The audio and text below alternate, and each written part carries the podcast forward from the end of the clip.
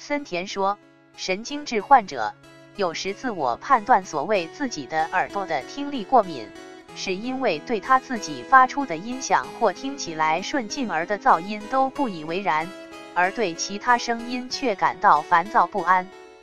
我对这种情况命名为假性过敏，而真性过敏，例如在热性病或结核性脑膜炎病，包括自己发出的声响在内。对一切声音都表现过敏，这也可以看作神经质者经常把自我作为中心的表现之一。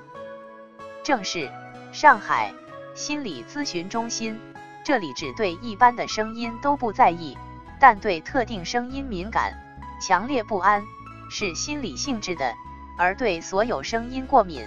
则为器质性疾病所致。